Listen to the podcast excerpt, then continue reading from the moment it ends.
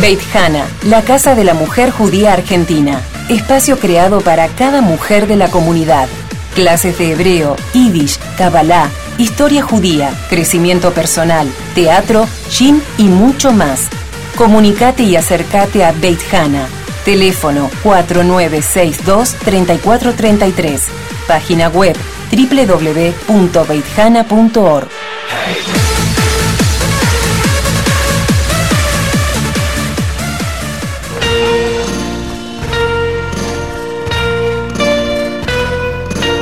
Vení a Sofrim Judaica y dale un regalo a tus sentidos. Encontrá el stock más grande y los mejores productos para vos y los que más querés.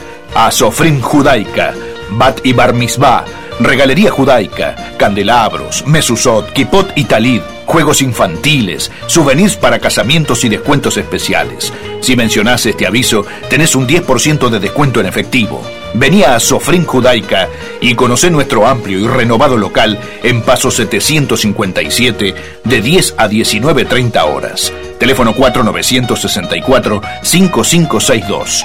Email info y nuestra página web es www.asofrin.com.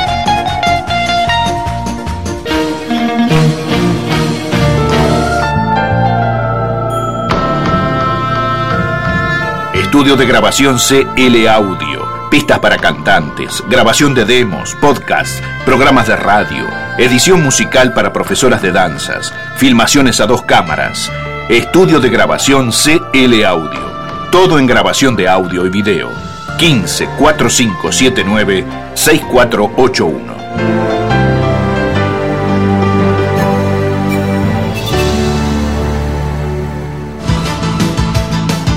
Voces de Baires, el diario digital de la ciudad porteña. Entra a www.vocesdebaires.com.ar y saborea diariamente todos los ingredientes de las noticias porteñas, nacionales. Entra en www.vocesdebaires.com.ar, actualizado diariamente.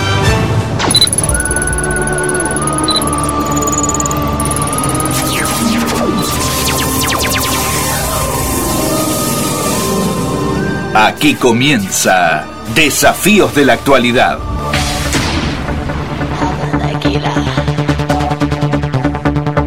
Un magazine con mucha información, notas, reportajes y todos los ingredientes que competen a nuestra comunidad. Con la conducción de Josi Mansil y su equipo periodístico, esto es Desafíos de la Actualidad. Unida y vuelta entre todos. Desafíos de la actualidad. Un espacio sin fronteras.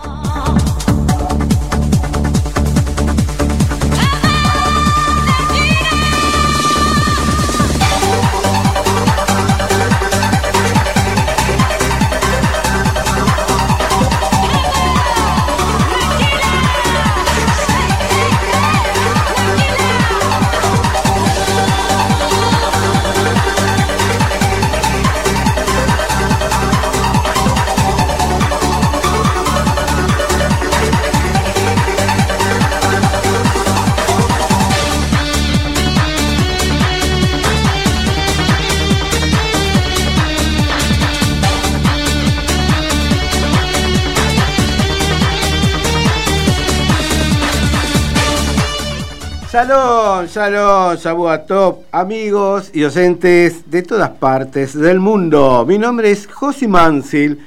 Les doy la bienvenida a otra nueva emisión de Desafíos de la Actualidad. Primer y único programa comunitario judío en radios nacionales. Esta es nuestra segunda temporada. ¿eh? Nosotros informamos, no difamamos, nosotros construimos, no destruimos. Así es, desafío de la actualidad. Comenzamos el programa como siempre en los controles Fabricio y nuestro productor Ezequiel Goldfrey, como todos los domingos contamos con la presencia femenina y ahí, eh, al toque, ahí recién acaba de entrar y sentarse a la señora Judith Ninhauser, que nos acompaña con sus reflexiones y comentarios tan importantes como solo ella lo sabe hacer. Amigos, oyentes de todas partes del mundo, hecha la presentación del programa en sociedad, comenzamos con desafíos de la actualidad. Shabuatov, Judith. Shabuatov, Josi. ¿Cómo estás? Hermo bien, es un hermoso día. Bastante hermoso, sí, muy lindo día. Divino, divino. Bien, nuestra línea de comunicación para que nuestra audiencia se empiecen a comunicar. Muy bien, podés, podés escucharnos a través de Facebook, pones desafíos de la actualidad y nos ves con la camarita del programa, listo. Y para participar del programa con tus comentarios, mensajes, podés dejarnos un mensaje en el WhatsApp 11 3672 9693 11 3672 9693 y en el teléfono de línea de la radio 5256 9640 si estás en el interior llamas al 5411 5256 9640 y si estás en el exterior 54911 5256 9640. Muy bien, esta presentación también de la Nuestra Señora con la voz femenina como todos los domingos. Vamos a empezar ya al señor, a ver, vamos a empezar ya, vamos a la presentación.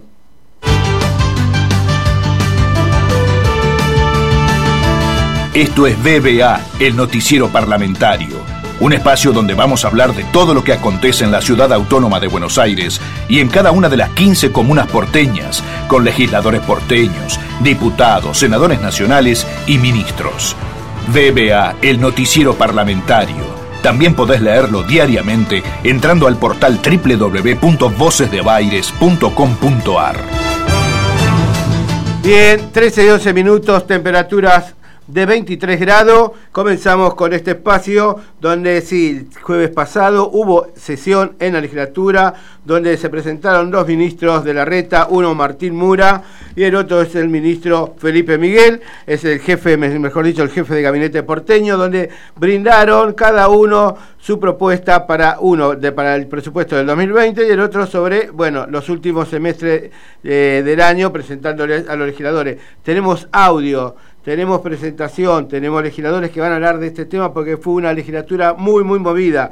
También eh, eh, en el jueves pasado ya actualizaron de la quita de puntos a infractores del tránsito, ¿sí? Así que la legislatura aprobó cambios en lo referido al sistema de evaluación de conductores de automotores, agravan algunas puniciones y permiten sancionar a los titulares del dominio. Viene muy bravo, ¿eh? Así que a cuidarse para manejar en el 2020 porque va a venir muy bravo con todas las infracciones cometidas. Regularon las actividades de alquileres temporarios turísticos a todas aquellas personas que alquilan por temporada turística con el fin de, reglamentar la situación actual se dispuso la creación de un régimen en el que deberán inscribirse gratuitamente y de forma digital quienes quieran ofrecer un alojamiento bajo esta modalidad. Una nueva modalidad donde se había detectado muchas, muchas irregularidades. Ahora, bueno, con este nuevo sistema cambiará. Legislatura trató el presupuesto 2020 y para el jueves 5 de diciembre, ahí se va a votar el presupuesto 2020. Vamos primero al primer audio donde el, informe del jefe de gabinete de la ciudad eh, porteño, Felipe Miguel, brindó el martes el segundo informe semestral sobre el plan del gobierno de la ciudad autónoma.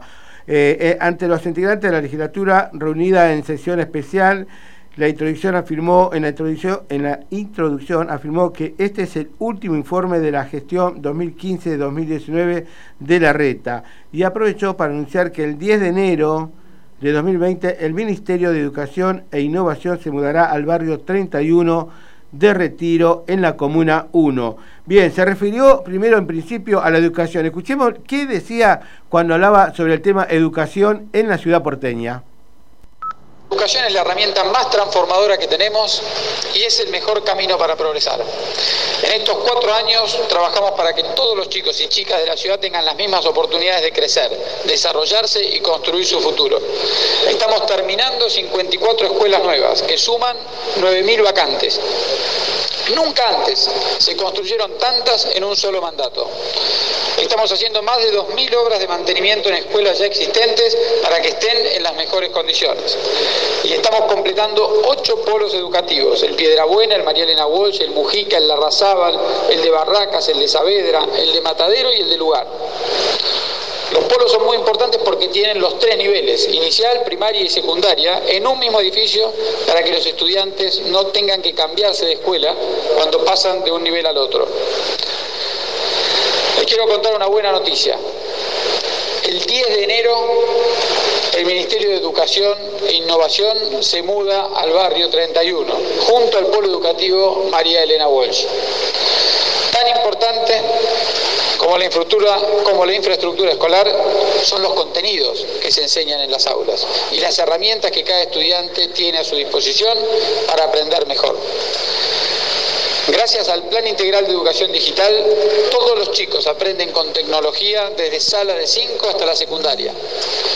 Y gracias al apoyo de los vecinos, el pasado 27 de octubre, en los próximos cuatro años, vamos a ir por más. Vamos a tener educación digital, programación y robótica también desde sala de 5. Bien, estamos escuchando al jefe de gabinete porteño Felipe Miguel, donde brindó el martes pasado el segundo informe semestral sobre el plan de gobierno porteño. Habló de educación, le escuchamos en el área de salud y remarcó esto. Sigue creciendo. Sumamos más herramientas y más tecnología para mejorar la calidad de atención de todos los vecinos. El primer paso es contar con hospitales y centros de salud bien equipados y cerca de casa. Hoy tenemos 46 centros de salud. Dos de ellos los inauguramos este año, el CESAC 28 de Villa Lugano y el CESAC 48 de Flores. También terminamos las obras en los nuevos edificios del CESAC 37 de Mataderos, el 21 de Retiro, el 14 de Lugano y el 30 de Zabaleta. Y antes de fin de año vamos a terminar la ampliación del CESAC 35 del barrio 21-24 y del nuevo edificio para el CESAC 25 en Retiro. También construimos dos CEMAR de mediana complejidad, el CEMAR de Barracas y el CEMAR de Paternal, donde estaba la ex Liga Israelita. En estos centros podemos realizarnos estudios más complejos sin tener que ir a la guardia de un hospital. Y seguimos con las mejoras en todos los hospitales de la ciudad.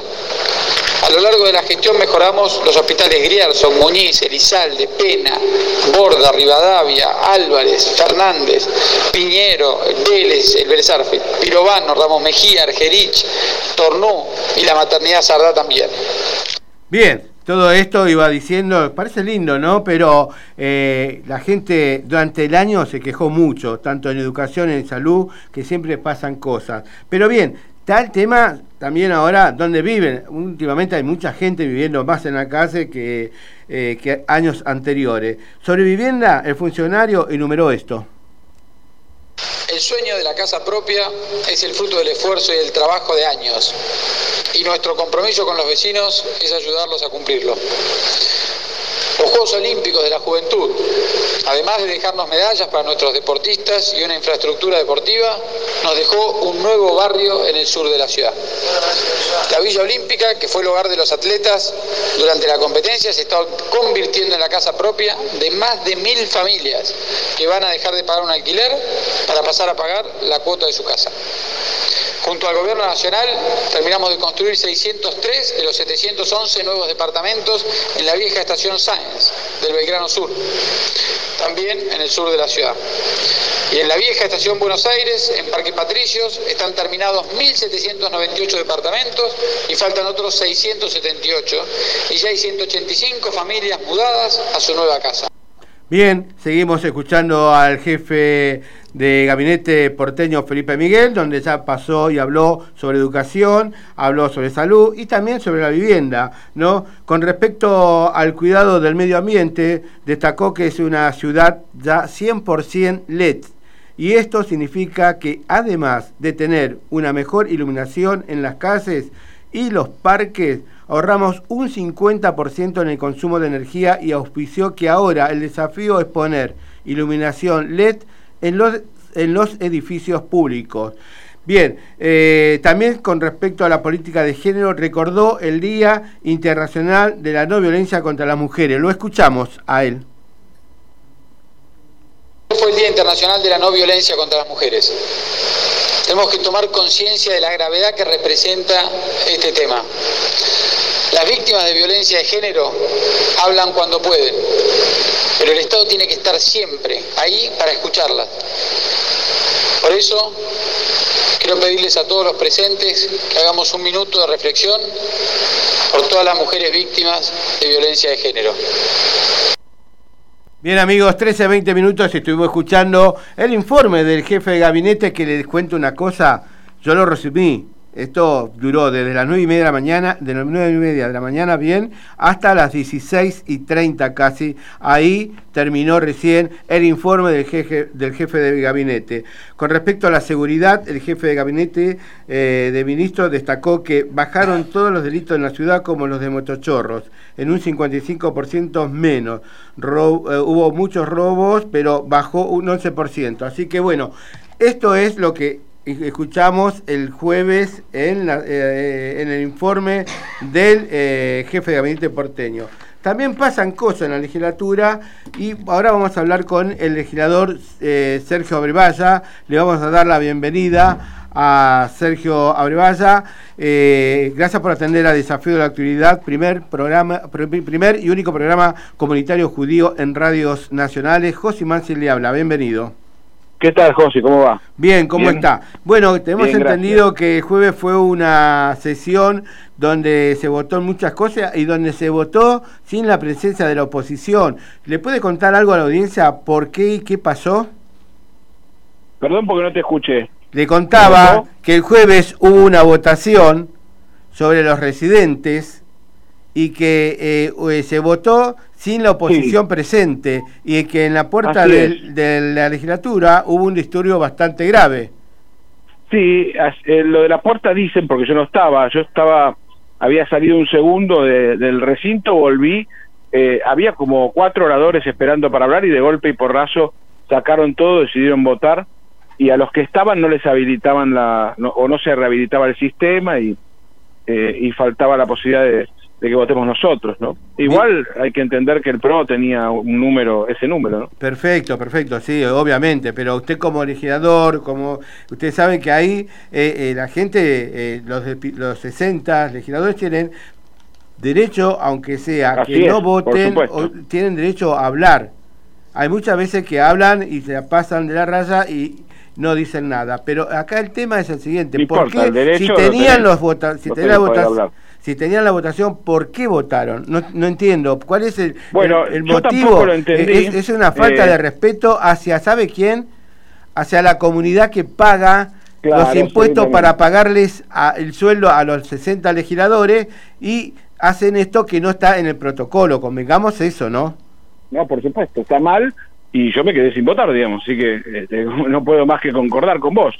Eh, te decía lo del, lo del número porque eh, lamentablemente no va a cambiar la ley a la cual yo iba a votar en contra, por supuesto. Pero Bien. Eh, sí, creo lo mismo. Ellos argumentan los disturbios afuera. Yo la verdad es que no puedo sí, confirmarlo. Hubo, hubo, hubo, hubo, disturbios, pero no es para. no, es la primera vez que hubo disturbios en una sesión, ¿eh? Usted lo sabe bien. Que no es la primera vez. que va a ser la primera. no, es para ponerlo en la tapa tampoco. En absoluto, no es la primera vez y no va a ser la última. Por supuesto. Eh, otra de las eh, cosas que, que, me gustaría que le cuente a la audiencia son las visitas del jefe de, gabinete Felipe Miguel. Recién pasamos algunos audios de él hablando, refiriéndose a la educación, al área de salud y sobre vivienda. ¿A usted qué le pareció todo eso que habló y que lo escuchó bastantes horas, porque fueron bastantes horas donde él se desplazó y habló sobre esos temas? ¿Y qué pregunta le hizo a usted y se le contestó? Eh, no, mire, a ver, yo creo que él vive en Disneylandia, digamos, porque el, eh, todas las preguntas que le hacemos contesta cualquier otra cosa donde siempre está todo bien. Entonces no no no llegamos a ningún puerto, ¿no? Eh, así que bueno, me parece que esta es la situación eh, en la que estamos. La verdad es que no uno se pregunta la utilidad de, de, de, de esta audiencia eh, que anualmente debería servir, ¿no? Pero bueno, no, no sirvió. Al mismo tiempo tenemos, y ahí te cuento lo que estaba pasando al mismo tiempo, en la misma semana, que eso sí nos tenía muy preocupados, que era lo del presupuesto, ¿no? Exacto, sí, que todavía no lo hablamos y lo estamos por hablar con Martín Mura. Sí, eh, el presupuesto, eh, primero llega dos meses tarde de lo que la Constitución obliga. Él se explayó sobre ese tema, ¿por qué dijo? Dio su explicación, me parece, ¿no? Sí, bueno, pero la verdad es que me parece que tiene que ver más con lo electoral. Seguramente, seguramente. Yo creo que evitó de esta manera tener que exponer eh, algunas cuestiones que por ahí electoralmente eran complicadas. Exacto. Y, y por otro lado, eh, vemos ahí unos números que no no parecen creíbles, ¿no? La, la inflación de un 34% el año que viene no lo vemos creíble. La suba de la ABL le hemos pedido que lo cambie, que utilice el índice de salario, que nos parece más ajustado que para el bolsillo del porteño que, que la inflación, ¿no? además la ciudad no afronta todos los indicadores que componen la inflación, sino algunos. Uno muy importante que afronta casualmente es el del salario, es decir, se le corrige el gasto a la ciudad, por ponerlo de una manera así fácil de entender, por lo que la ciudad paga. Y la inflación, eh, sobre todo la tiene en salarios, porque es lo más duro que tiene la ciudad de Buenos Aires, que paga salarios. Así que, ¿por qué no entonces cobrarle al porteño de esa manera? porque lo demás se ajusta por inflación solo. Ingresos brutos se ajusta de acuerdo a la recaudación, así que, eh, a, perdón, a, lo que los ingresos de un comerciante son, o sea que la inflación opera casi automáticamente, casi no, automáticamente, como el IVA. Exacto, en cambio, el ABL podría perfectamente pensarse de otra manera. Es verdad. Ahora le doy vuelta a la hoja porque ha sido una semana muy ahí, como todos los años, veo, viene fin de año eh, y todo quiere salir rápido, hay nerviosismo, hay idas y vueltas, pero bueno, usted eh, el 30 de noviembre pasado eh, presentó, hizo, bueno, los desafíos de progresismo, igualdad y desarrollo, encuentro, debate y propuestas y aportes. ¿Qué tal? ¿Eh? Esto fue el sábado. Eh, fue el sábado. Nosotros Shabbat no podemos, ¿vio? Entonces, por eso lo, invito. No, por supuesto, no. No hay problema. Fue ayer. Esto em, permitió encontrarnos militantes, gente de algunas organizaciones civiles. Eh, cerramos junto a Manes, a, a Carla Carrizo, a la ministra de, Educación de Santa Fe, del socialismo. Eh, estuvo el, doctor Luis Ochoa, ¿no? También estuvo el doctor Luis Ochoa. Mónica Peralta. El ex fiscal Mónica Peralta. Luis Ludeña. esto lo estoy leyendo ahora acaso, por eso sí, sí, sí, sí, le recordar. Hapkin mandó un video porque no pudo estar. Ajá. El intendente electo de Rosario, que claro, está pobre tratando de, de prepararse para asumir. Lo positivo de eh, este eh, desarrollo, de este encuentro, que, ¿cómo, lo, ¿cómo lo ve usted?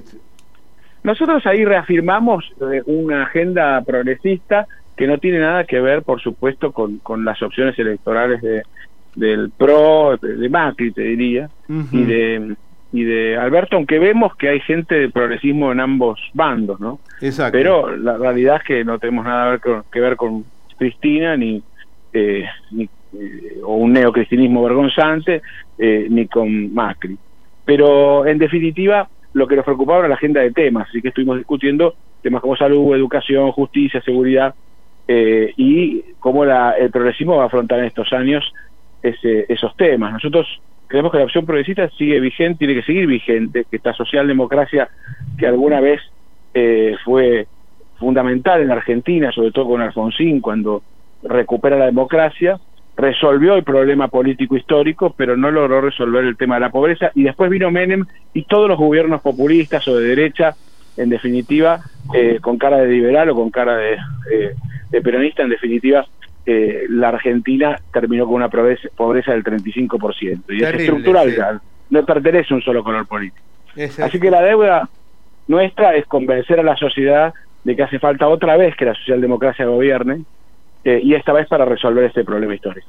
El, ahora van a que convocar una sesión especial para la jura de los 30 nuevos legisladores. Eh, ¿Cómo ve usted la bancada es, el 30 por, el 50% me parece, ¿no? Son 30 legisladores. ¿Cómo ve la nueva eh, banca que se acerca a la legislatura con muchas caras nuevas? hay una hay muchas jóvenes. Eh, ¿cómo, ¿Cómo ve esa legislatura, ese recinto para el próximo año? ¿Se va a encontrar algún debate serio? ¿Se va a encontrar proyectos serios en conjuntos? Porque ahí convengamos, y usted lo sabe, porque nosotros convivimos ahí cuando hay sesión, los legisladores, legisladores que de los 60 proyectos, 40 le dicen no, no, no, no, no, no, no, y, y 4 me, me abstengo. ¿Cuándo van a trabajar en serio? Ah, se cortó. Ah, qué lamentable. Yo estaba hablando. Bueno, eh, 13, 30 minutos, seguimos. ¿Vamos a escuchar a Mura? ¿No? ¿No vamos a escuchar a Mura? ¿Lo tenemos de nuevo en línea? Bien, perfecto. Bien, eh, legislador, ¿me escucha bien ahora? Se había cortado. Perfecto. Perfecto. Decía, lo veo eh, a este, parecido, porque el número del PRO sigue siendo grande, era 37. eh, así que imagínate la capacidad de aprobar leyes que tiene pero también veo una claridad muy grande por un crecimiento del bloque K eh, eh, unificado además así que, eh, que va a alcanzar legisladores.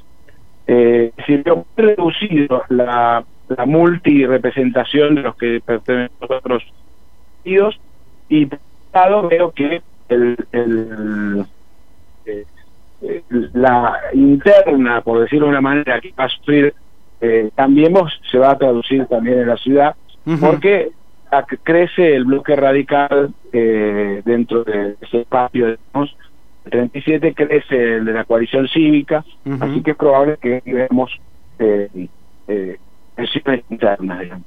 Ajá. Bien. Por visiones, ¿no? Sí, sí, por supuesto. Bien, eh, legislador, yo le agradezco mucho por estar en este domingo y participar en Desafío de la Actualidad, primer y único programa comunitario judío en Radio Nacionales. Y bueno, nos seguimos viendo y no los saludo todavía porque vamos a seguir en contacto porque hay otra sesión más, hay una sesión especial. Así que bueno, eh, gracias, legislador. Buen fin de semana y le agradezco. ¿eh? Bien, 13.31 minutos, qué lástima, andaba un poco mal la, la línea. Así que bueno, estuvimos bien. Vamos a lo de que decía Martín eh, Mura, el ministro, a ver sobre el presupuesto 2020, donde recién hablamos con el legislador Abrevaya eh, sobre el tema de la presentación de que hizo Martín Mura. El equilibrio fiscal es uno de los objetivos principales de este gobierno. Por eso regidos como cada año por la prudencia y la búsqueda de eficiencia a la hora de invertir los fondos públicos, ponemos a consideración de esta Casa un presupuesto realista, factible y nuevamente con déficit cero. En primera instancia, haremos un repaso de las principales variables económicas y cómo inciden en la planificación y en la utilización de los recursos. El proyecto de ley de presupuesto 2020 para la ciudad de Buenos Aires presenta un presupuesto financieramente equilibrado, con superávit económico y primario. Este presupuesto adoptó las mismas variables macroeconómicas proyectadas por el Gobierno Nacional, que prevén una variación de la actividad del 1%, un tipo de cambio promedio de 67.1 y un nivel de inflación del 34%. Esta decisión tiene su motivo en una política presupuestaria de coordinación con las cuentas nacionales. De esta manera se elaboró por tercer año, consecutivo un presupuesto equilibrado, atento a las necesidades de los vecinos y donde los recursos son iguales a los gastos, los cuales ascienden a 480.833 millones de pesos.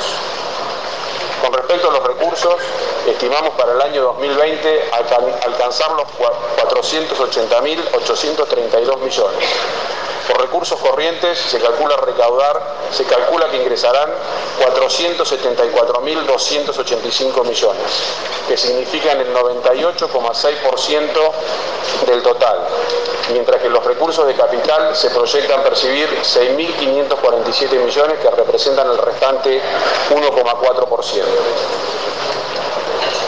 El total de recursos que se prevé recaudar en 2020 se incrementa con respecto a la proyección presupuestaria de cierre 2019 en 102.122 millones, lo que representa un crecimiento del 27,5%, como consecuencia del aumento de recursos corrientes de 102.222 millones y de la disminución de los recursos de capital por 120 millones de pesos.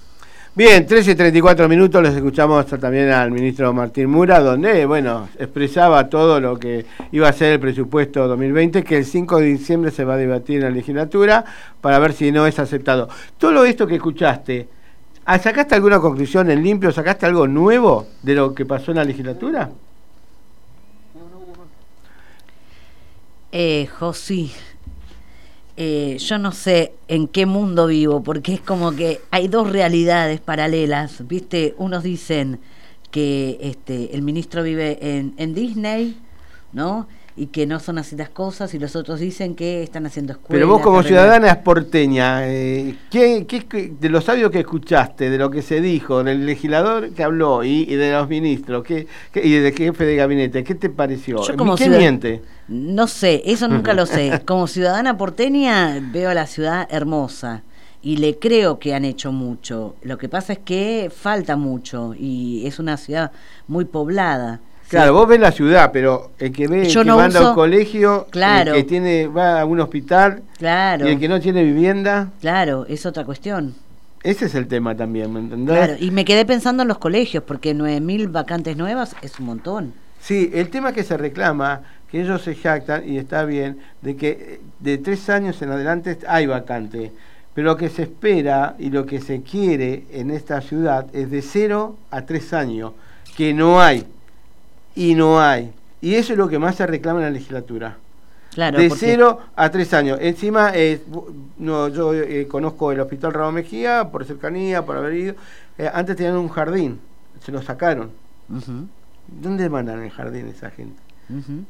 Bueno, no sé si me entendés. Sí, claro. O sea, eh, también convengamos que las cosas, si las hacemos, las hacemos bien. Para, si voy a emparchar un lugar y para desembarchar en otro lugar, bueno, no, no. ¿Sabés qué? Además, yo entiendo el reclamo porque es el reclamo de las mamás que necesitan eh, eh, que los chicos estén en una guardería. Exacto. para, para ir a trabajar. El tema es que ellos están cumpliendo con lo que es la obligación de la educación que no es... están dentro de la ley. Claro, están dentro de la ley. Tú cumplen la ley, punto. Pero para yo jactarme y decir, tengo que hacer más. Otra cuestión es el tema de la vivienda, que estaba escuchando que, bueno, mil familias es mucha gente y también es, es poco. La verdad que en, en cuestión de vivienda falta mucho pero a mí yo veo más de, voy a decir mi familia, yo veo como 4.000, 5.000 gente que están en la casa. Sí, hay mucha gente en la casa. Pero muchísima gente, ¿viste? Acá salimos de acá de la radio, por acá, por el microcentro, por acá. Eh, es terrible. Cada esquina hay un, negocio vacío, ahí se ponen a vivir. Y, y la reta, ¿qué hacemos? Y a una cuadra de corrientes, que a la, después de la cena tarde se hace peatonal. Yo me jacto de eso. La verdad que no me jacto, no, no, no, no, me, no sirve. Bien, amigos, terminamos con este espacio de desafíos de la actividad. Ahora nos vamos con el tema, sí señor.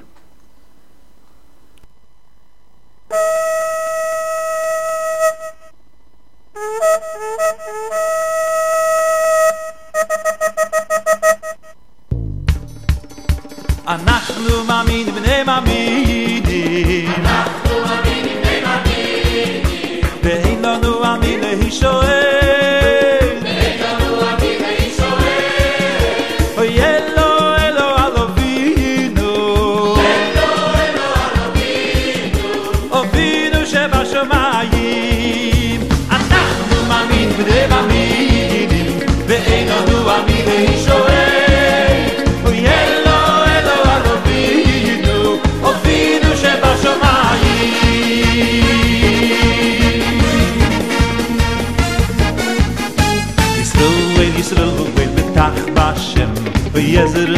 ginom hu hu isro en isro vet ta ba shem yezro mo mo ginom hu isro en isro vet ta ba shem yezro mo mo ginom hu.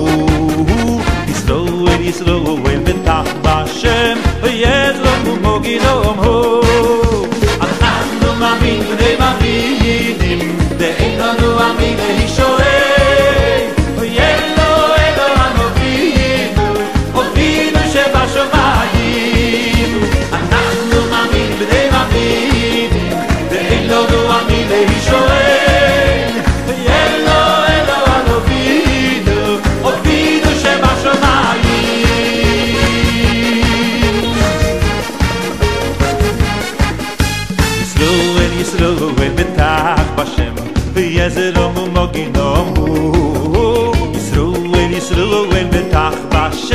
13, 39 minutos, temperatura 23 grados, ahora sí, nos metemos de lleno con toda la noticia comunitaria. Estamos hoy con muchas cosas. Bueno, inscriben ya para el ciclo 2020 de Agnon y Melamed. Los institutos Agnon y Melamed de formación docente y capacitación abrieron la inscripción para el ciclo lectivo 2020 para los profesorados oficiales con validez nacional de educación inicial y de educación primaria y para su profesorado en estudios judaicos. Mirá vos qué bien. Muy importante, muy sí. importante porque faltan morim de hebreo. Hay que, hay que estudiar. Exacto. La reunión rabínica más grande del mundo en Nueva York. El objetivo fue revivir la conciencia y práctica judía en el mundo frente al crecimiento antisemita. Esta semana, rabinos de Argentina se unieron a casi 5.000 líderes de todo el mundo, algunos provenientes de lugares tan lejanos como Laos, Angola, Ghana, Uzbekistán, en la Conferencia Internacional de Emisarios de Jabat Lubavitch eh, en Brooklyn, de Nueva York. El evento anual es una reunión judía más grande en América del Norte. Tuvo un objetivo revivir la conciencia y práctica judía alrededor del mundo. ¿Sabes que hoy eh, en historia judía eh, muere David Ben Gurión? Ah, un no. día como hoy. Un día como hoy. Sí, de David Ben Gurión, líder sionista y primer jefe de gobierno del Estado de Israel, el que más tiempo ocupó el cargo, 13 años. Falleció el 1 de diciembre de 1973 y su tumba, junto a la de su esposa, Paula, está enclavada en Boker, en el desierto que él vio florecer. Nació como David Green en Plon- en Plonsk, Polonia, el 16 de noviembre de 1886 y se educó en una escuela hebrea fundada por su padre, un ardiente sionista a los 17 años. Ben Gurión se convirtió en sionista y se unió al grupo socialista Poel Sion. En 1906 emigró a la tierra de Israel, trabajó como obrero en un asentamiento agrícolas, se interiorizó en la política y la polémica sionista y ayudó al establecimiento del grupo judío de autodefensa Ashnomer. Una gran líder, ¿eh? un gran hombre que luchó e hizo mucho por eh, la tierra de Israel y peleó, ¿eh? y bastante. ¿eh? Sí, qué suerte que tuvimos, ¿no? La verdad que, Que, sí. que tuvimos ese líder en ese momento tan especial. ¿No? Exacto, Tan exacto. especial, contemporáneo de Golda, amigos de con Golda de toda la vida, ¿no es cierto? Porque compartían la historia ellos. Sí, la sí. historia de, de salir de Europa, de los pogroms, este, la pasión sionista, trabajaron juntos. Exacto. Eh, eh, él decía que Golda era el mejor hombre de su gabinete. Ah, mirá vos. Y bueno, así estamos, queridos amigos. Ahora sí, nos metemos de lleno con el noticiero comunitario, donde vamos a informarles muchas cosas importantes. Salutación de la Daya a Jafet Jaim. La Daya saludó hoy a Jafet Jaim en la persona de su presidente Uriel Saoud con motivo del 76 aniversario de la creación de esa entidad a través de una carta. La Daya destacó que la tarea realizada a lo largo de todos estos años en los que han sabido transmitir el legado de los fundadores ha contribuido a la continuidad de la entidad judía y de la transmisión de los principios y valores de nuestro pueblo. El área de infancia celebró junto a niños y familias el cierre del eh, ciclo 2019 y como parte de las celebraciones se presentó la Orquesta Infantil y Juvenil de AMIA y se entregaron los diplomas a los egresados de Hippie aprendiendo en casa. Se entregarán los premios DAIA mañana lunes 2 de diciembre. La DAIA entregará sus tradicionales premios. Previo al acto se realizará un re- una recorrida guiada por la exposición de Ad Minoli- Minoliti, Museo Peluche. En esta oportunidad se reconocerá a instituciones en las categorías Ciencias y Tecnología, Arte y Cultura, Inclusión, Derechos Humanos, Género, Solidaridad y Prensa y Comunicación. La DAIA filial Santa Fe brindó el pasado viernes un homenaje a la justa holandesa Corrie ten Boom en el marco de la conmemoración de la Noche de los Cristales no Rotos, la Kristallnacht, y el acto contó con la presencia del intendente de la ciudad de Santa Fe, José Corral, el titular de la DAIA local, Horacio Reutemann, el tesorero de la DAIA central, Marcos Cohen, y el acto tuvo lugar en el Paseo de los Justos entre las Naciones. La filial DAIA local de Santa Fe realizó su brindis anual bajo el lema por una cultura nacional de consensos, paz y solidaridad. Bien, el gran rabino es que nace de Israel, lo estás visitando y también hizo muchas recorridas, visitó la sede de la AMIA, eh, el rabino David Baruch Lau comenzó su visita oficial a la Argentina con una serie de encuentros y reuniones que realizó en la sede primero de la AMIA, donde fue recibido por el presidente de la institución, Ariel Eschbaum, el gran rabino Gabriel Davidovich, el presidente de Bat Akeilot, eh, Eliau Amra y el director ejecutivo de la entidad, Daniel Pomeraz.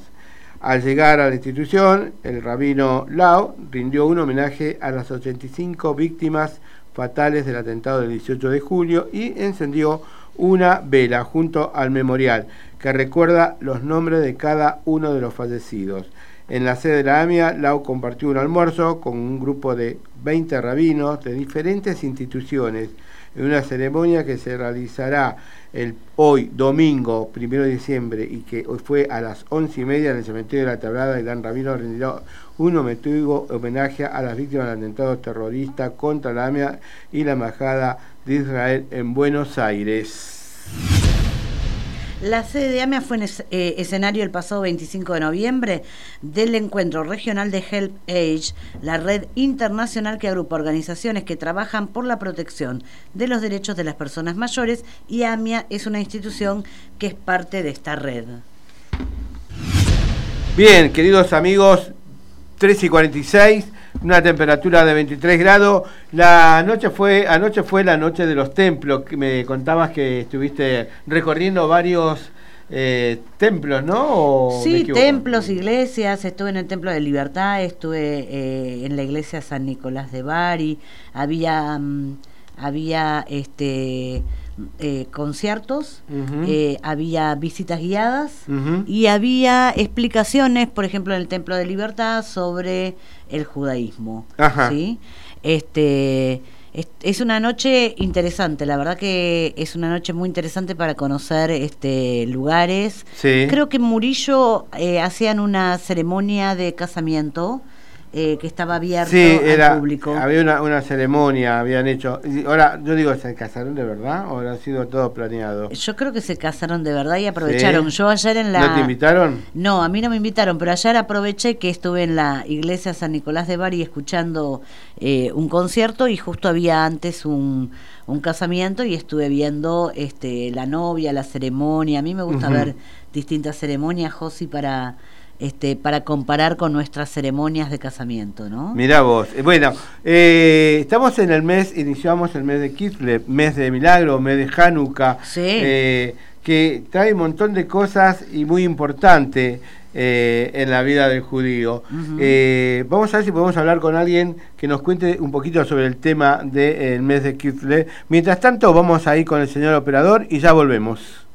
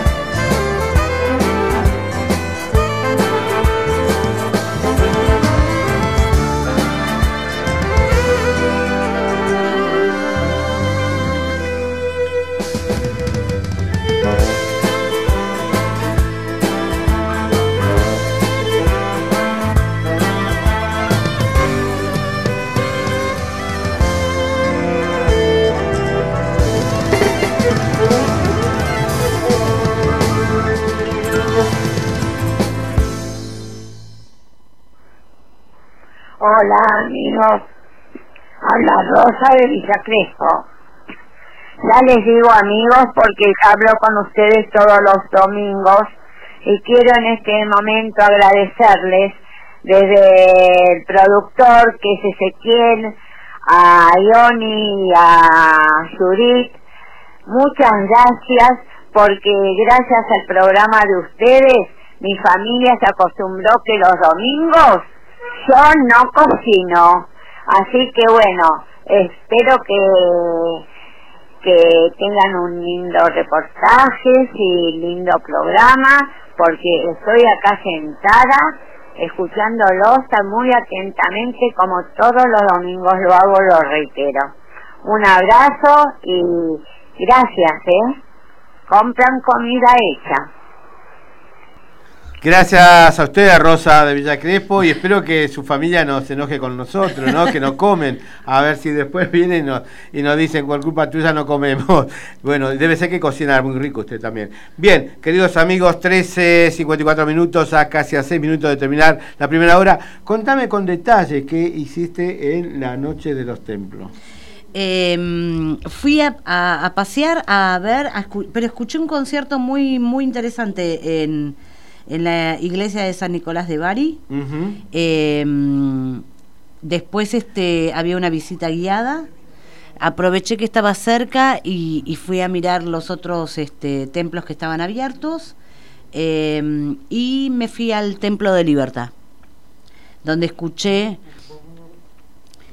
donde donde escuché este un- una charla del director ejecutivo del Templo de Libertad eh, que era abierta a las personas que concurrían y preguntaban sobre judaísmo. Ajá. Preguntaban sobre la fiesta judía, sobre eh, los casamientos, sobre el calendario hebreo, preguntaron de todo.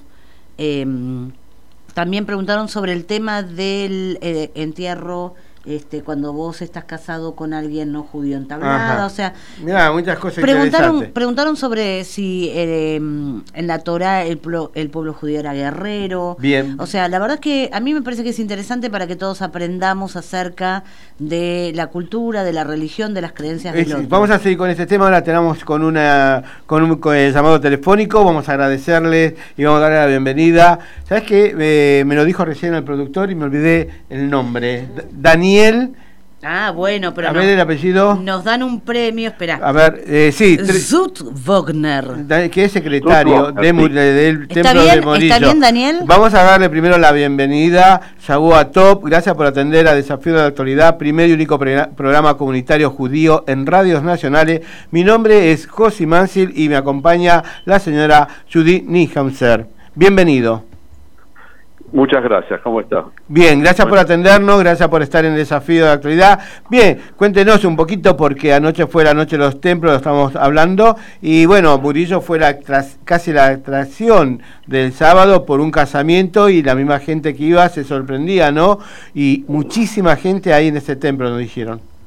Sí, sí, realmente fue una noche maravillosa para nosotros, para la comunidad, para Villa Crespo. No te olvides que nuestra entidad ya tiene 103 años de historia y la verdad que la coincidencia de un casamiento con la noche de los templos cerró perfectamente el círculo. Fue tanta fue tanto el entusiasmo que había que ya desde temprano, antes de las 7 de la tarde ya había gente haciendo cola. Mire, Bueno, nuestro rabino le dio la bienvenida, estuvieron ahí este, la gente con mucho respeto y corroborándose a, hacer este, preguntas, curiosidades. Eh, la verdad que fue una noche maravillosa para todos y bueno, y con el colorario de, de este casamiento donde se explicaron todos los pasos y luego de la noche, bueno, se hizo en el salón multiusos nuestro una una charla abierta donde la gente consultaba sobre todas las este, las curiosidades que podía tener, porque muchas veces uno, nosotros que estamos dentro del mundo del judaísmo, sabemos algunas cosas, muchas otras no.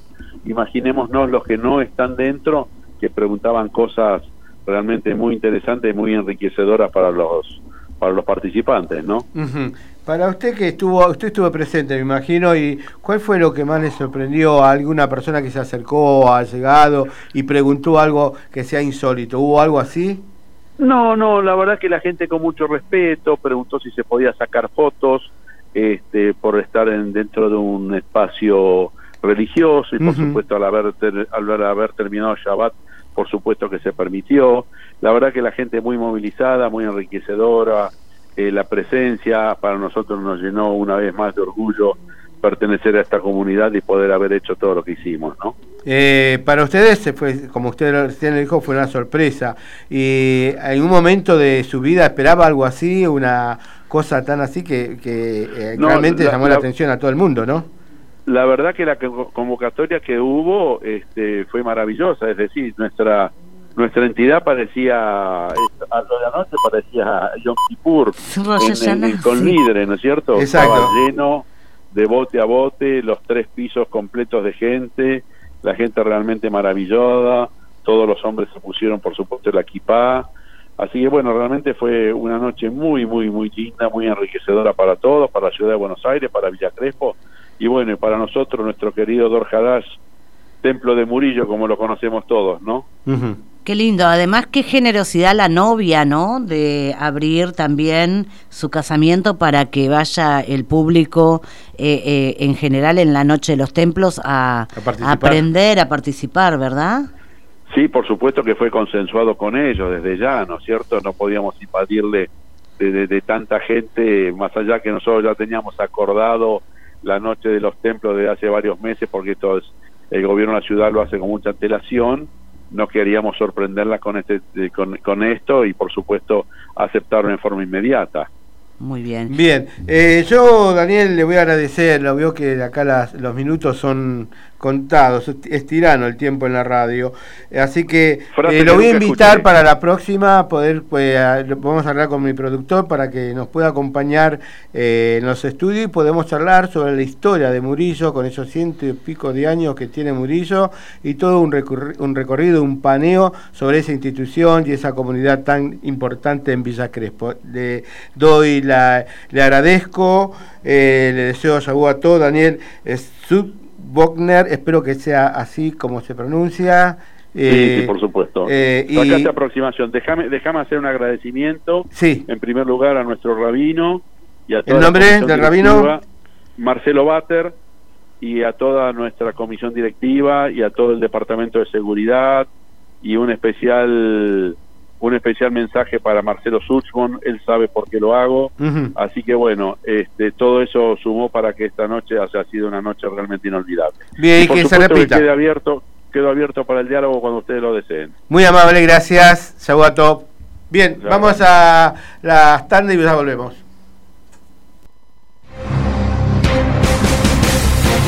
Desde la ciudad autónoma de Buenos Aires transmite AM 1010 Onda Latina. Sonido e imagen hacia los cuatro puntos cardinales del planeta Tierra.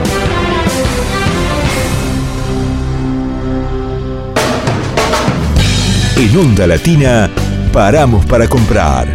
Inicio espacio publicitario.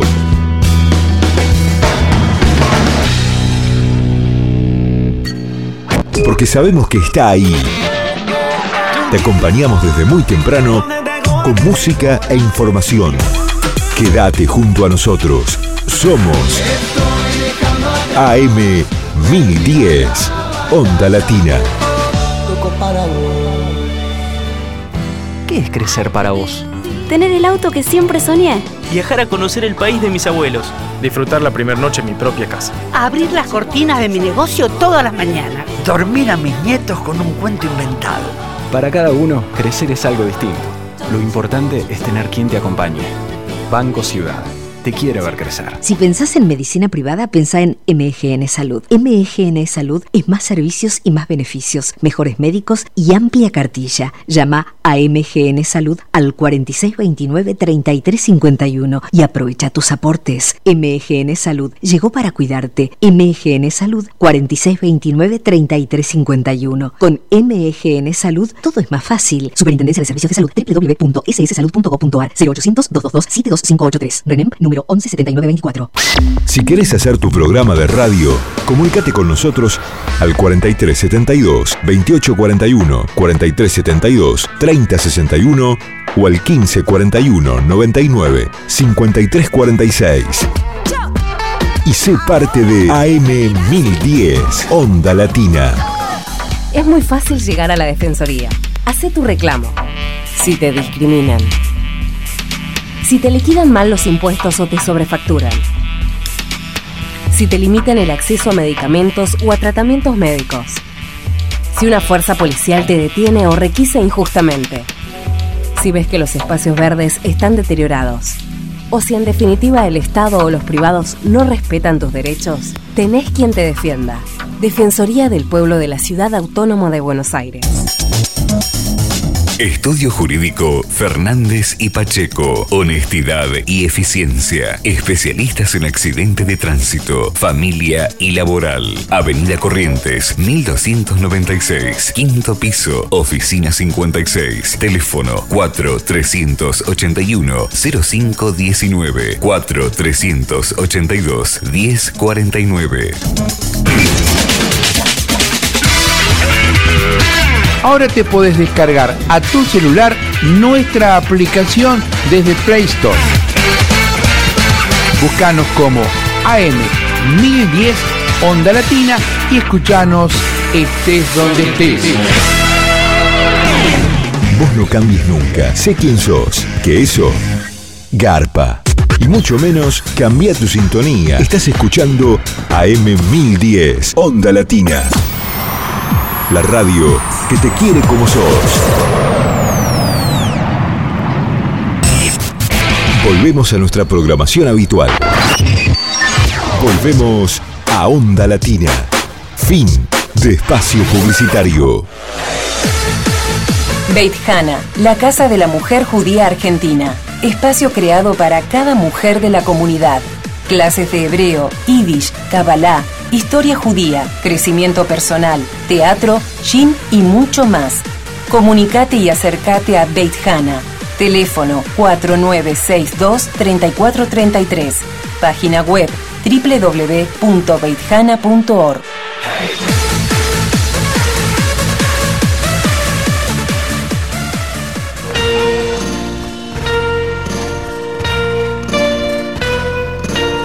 Vení a Sofrim Judaica y dale un regalo a tus sentidos. Encontrá el stock más grande y los mejores productos para vos y los que más querés.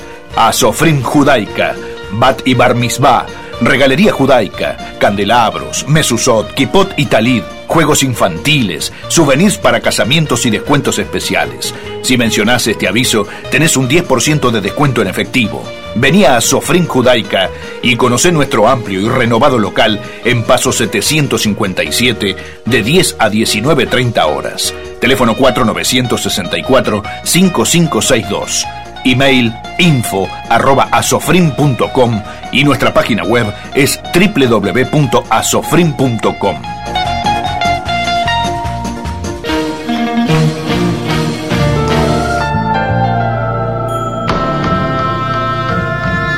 Estudio de grabación CL Audio. Pistas para cantantes, grabación de demos, podcasts, programas de radio, edición musical para profesoras de danzas, filmaciones a dos cámaras. Estudio de grabación CL Audio. Todo en grabación de audio y video. 15 4579 6481.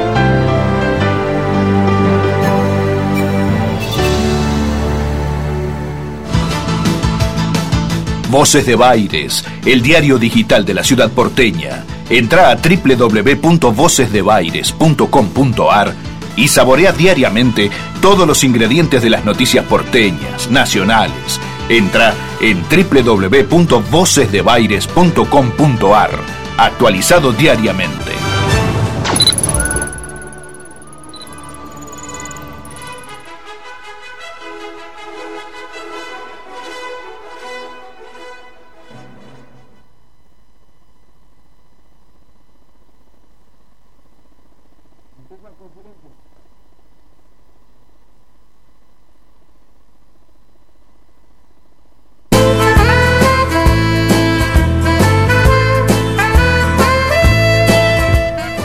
14.08 minutos, estamos en Desafío de la Actualidad, segunda hora.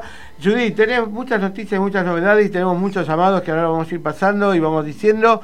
Hay una noticia que tenés muy importante. Contame esa historia que decís que sabés y que te gusta. Ah, me encanta. Se, se llama este Shulamit Cohen y es una historia de una espía israelí de la prehistoria del Mossad que fue detenida, eh, torturada y condenada a muerte y logró volver a Israel, donde falleció en el 2017 a la edad de 100 años.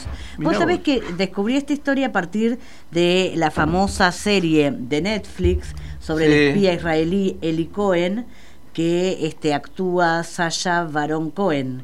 Espectacular esa serie, este muy interesante y a Shulamit Cohen se la conoce como la Matahari judía. Ella escribió una de las más controvertidas y heroicas páginas de la prehistoria de los albores del espionaje israelí.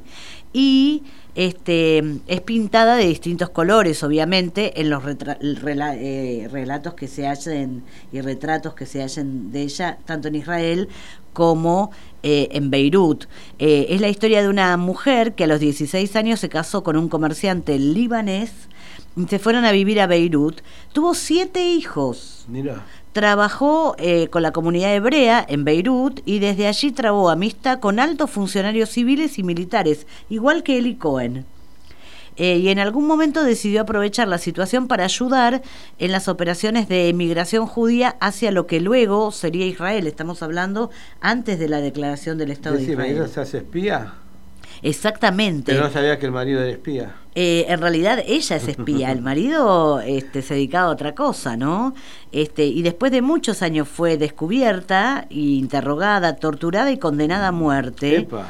Y este, pasó un tiempo en la cárcel e Israel logró cambiar la pena de prisión y tras la guerra de los seis días, en 1967, pudo volver a Israel como parte de un intercambio de eh, prisioneros, ¿sí? Este, y además, ¿sabés dónde nació este, esta espía que vivió 100 años, Shulamit? ¿Dónde? En la Argentina. ¿Puede ser que todo empiece en la Argentina? Puede ser, siempre hay Porque un destino en Argentina. Pasó muy poco tiempo en Buenos Aires, nació en 1917 en Argentina, en Buenos Aires, y se mudó con su familia al entonces mandato británico de Palestina cuando tenía siete años. Ahí conoce a su marido y este y se van a vivir a Beirut y esta espía tuvo como principal tarea estimular y proteger la inmigración de los judíos del Líbano y de Siria al primer mandato británico palestino, a lo que luego sería Israel, trabajando bajo instrucciones de los servicios de inteligencia sionistas. Cuando después de la partición eh, de Palestina que se votó en 1947 eh, por las Naciones Unidas, ¿no? Este, hubo una ola de violencia contra los judíos en los países árabes y esto impulsó dramáticamente la inmigración, que en ese momento era ilegal. En realidad este, había una ola de gente que necesitaba la ayuda de, gente como Shulamit, Sí. porque no podías ingresar a Israel, a lo que era eh, Palestina, bajo el mandato británico. Claro. Este, y, este, y- y- ¿En qué año fue eso? y esto, ella ayudó a la gente antes de la declaración, después de la declaración del Estado y mucho tiempo después, o sea, a partir de la declaración del Estado, eh, con la oleada de violencia en los distintos lugares este, donde vivían los judíos, las comunidades judías Sí. en los países árabes, ella ayudaba a ingresar este, ilegalmente eh, a, a los judíos a, a Israel y además hizo eh, actividades de espionaje en el Líbano, porque ella era una mujer muy sofisticada, que tenía una intensa vida social, tenía acceso a las altas esferas Ajá. y bueno, este mm, eh, su primer coqueteo con el espionaje fue durante una fiesta en la casa presidencial donde ella escuchó a dos militares, uno sirio y otro libanés, hablar de un posible ataque a las poblaciones judías de Palestina y les manda un aviso a los jefes de la Haganá, ¿sí? Este, escribiendo con tinta invisible, José, mira qué, qué arriesgado, ¿sí? Este, tomó un papel, escribió en inglés porque no se atrevía a hacerlo en, el- en hebreo, le mandó una carta a una de sus hermanas que la envió a través este, de un cliente eh, de su marido a la Hágana, ¿sí? Este, bueno, eh, cuando la, la, ella trabajaba bajo el código La Perla, la llamaban La Perla en su carácter de espía para Israel, y cuando, bueno, este, la, la, este, la, la detuvieron, ¿sí? Eh, la torturaron durante los interrogatorios, pero nunca confesó. Ella decía, yo soy una ama de casa, que no, no sé de qué me están hablando, ¿sí? Este, obviamente que, que los libaneses estaban heridos en su orgullo eh, nacional porque ¿Qué te pasó- parece? Porque- obviamente porque se metió en las altas esferas en Beirut como Eli. Cohen se metió en las alta- altas esferas en Siria Exacto. bueno ella tuvo mucha más suerte que Eli Cohen le dijeron si Eli Cohen estuvo colgado tres días, a vos te vamos a matar y vas a estar colgada en la plaza pública una semana. Tuvo mucha más suerte eh, que Eli Cohen, a Yulamit, eh, le redujeron eh, a siete años la cárcel y cuando ya quedaba poco tiempo para cumplir su condena, le intercambiaron por 500 prisioneros libaneses que fueron tomados prisioneros durante la guerra de los seis días y regresó a su país como una heroína. Y vivió y murió en Israel este como una heroína no Eh, a la edad de 100 años La verdad que es una historia impresionante y conmemo- conmovedora, o sea, Sí. que te conmueve, porque le empezaste la historia que nació en Argentina y fue haciendo paso por paso, nació su infancia, ¿no? No sé dónde fue la infancia de esa, En pero Israel. En Israel y llegar Y a, a lo se que Beirut llegó y después lo que llegó allá a hacer, ¿viste? Pero bueno, es impresionante, realmente eh, nos dice el, el- nuestro amigo Fabricio que tenemos, a ver,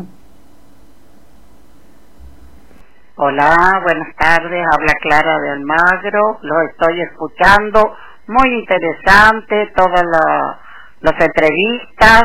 Muy lindo lo que escuché de la noche de los templos. Todo hermoso. Bueno, lo sigo escuchando. Mi, no, mi teléfono termina en...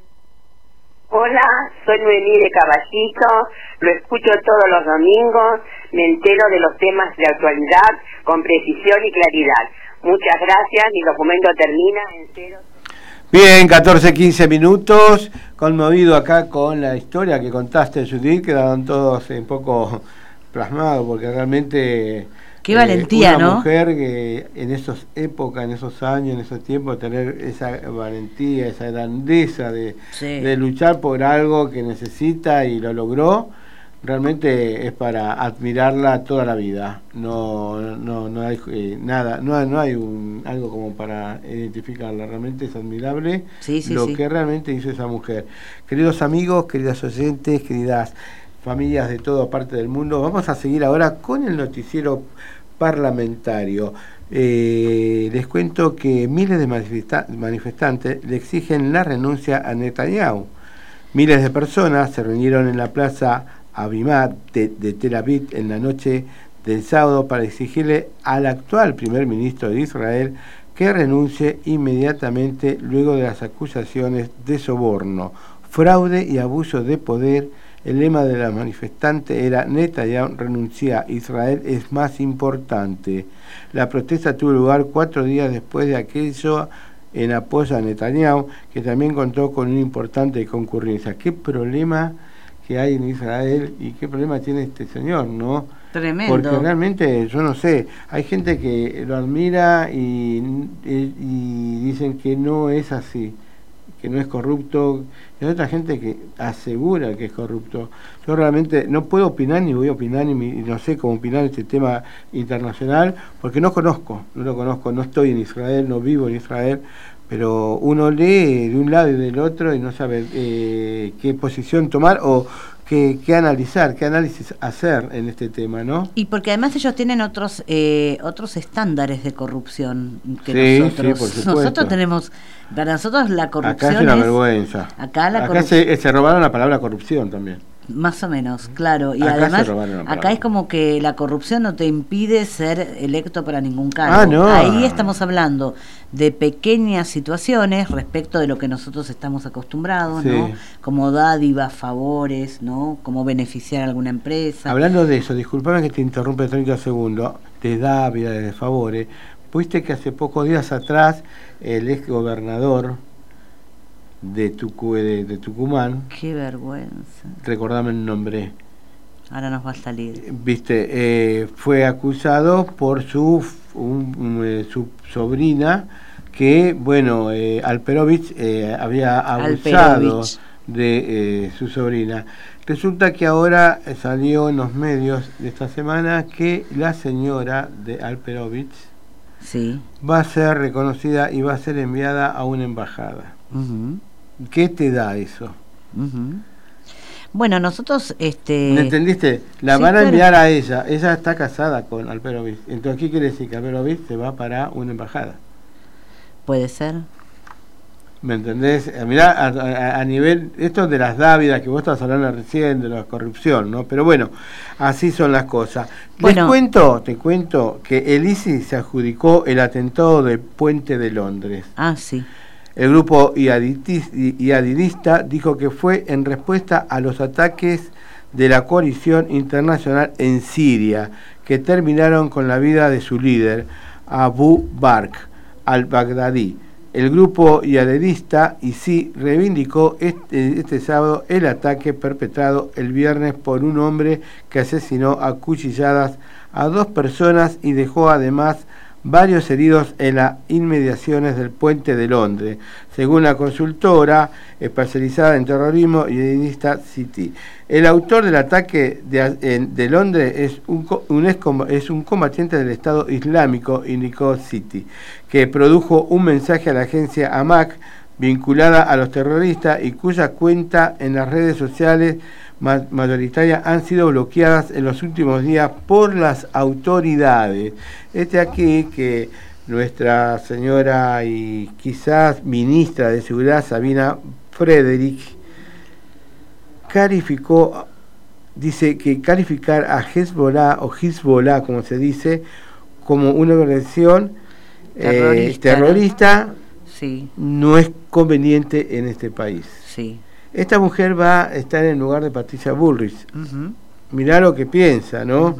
Eh, Sabina Frederick, eh, que es antropóloga social, profesora de la Universidad Nacional de Quilmes, investigadora del CONICET y miembro del grupo de intelectuales Agenda Argentina. Se, especializa- en el diseño de políticas públicas hacia las Fuerzas Armadas y de Seguridad.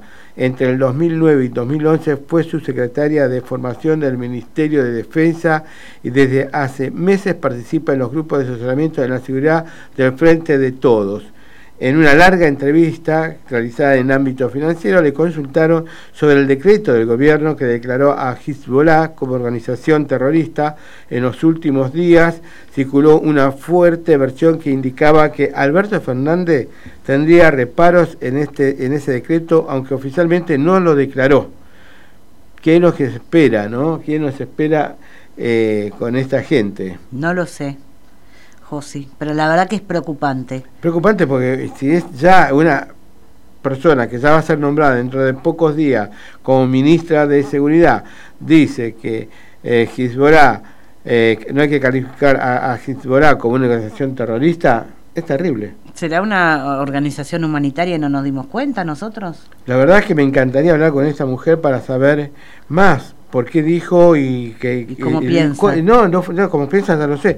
El fundamento de por qué dijo esto, tiene que tener un fundamento. A lo mejor ella cree que las, eh, los atentados de la AMIA y de, y- y de la Embajada de Israel eh, no, no existen o fueron provocados. No sé qué forma, qué, cómo debe, qué, qué debe pensar sobre ese tema esta mujer. Realmente me, me impresiona y me da cosas no hablar con es- eh, no poder hablar con esta mujer eh, Sabina Frederick así que bueno eh, también quiero contarte y quiero contarle a la audiencia que Macri recibió también al rabino de Israel el que está visitando el, el rabino Eskenazi que está visitando Argentina lo recibió en la Quinta de Olivos y al rabino David Lau quien se encuentra de visita oficial en Argentina hasta el 4 de diciembre en la reunión participaron también el presidente de la AMIA Ariel Eichbaum el director ejecutivo de la AMIA Daniel Poveraz y el canciller Jorge Furie, Furi.